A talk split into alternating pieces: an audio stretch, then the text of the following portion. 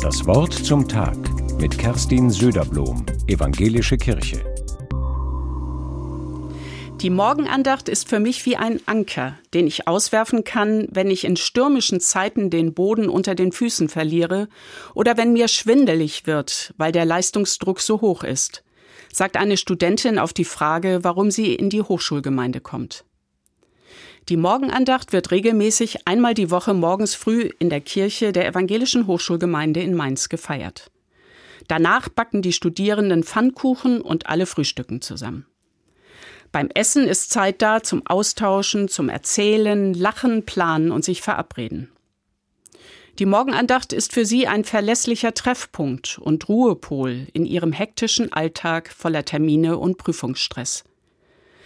Tatsächlich bestätigt auch die Resilienzforschung, dass Menschen, die gläubig sind und religiöse Rituale pflegen, besser durch Krisen, Stress und Schicksalsschläge kommen als viele andere.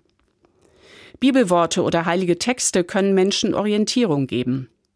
Und die Botschaft, dass der biblische Gott Sorgen und Ängste hört und versteht, tröstet viele und gibt ihnen Zuversicht und Kraft für die nächsten Schritte.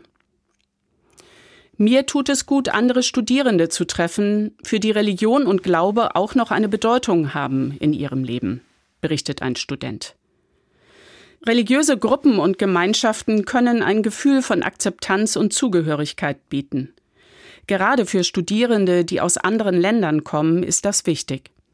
Sie finden in den regelmäßigen Morgenandachten oder bei anderen Veranstaltungen und Treffen Gleichgesinnte, die ähnliche Fragen und Sehnsüchte haben wie sie selbst. Es ist eine Art Zuhause auf Zeit, in dem sie sich wohl und sicher fühlen. Und Glaubensthemen werden nicht tabuisiert. Im Gegenteil, gerade darüber wird viel und durchaus kontrovers diskutiert. Die Leute, die kommen, sind unterschiedlich und bunt, auch wenn sie das Interesse an Glaubensfragen verbindet. Sie sammeln eigene Erfahrungen mit Gebeten, mit Meditation und geistlicher Musik und tauschen sich darüber aus. Das tut ihnen gut und stärkt sie für die Anforderungen ihres Studiums. Aber auch mit Sorgen und Ängsten können sie kommen, mit großen und kleinen Krisen und Konflikten. Der Austausch gibt ihnen einen festen Halt in den Stürmen des Alltags.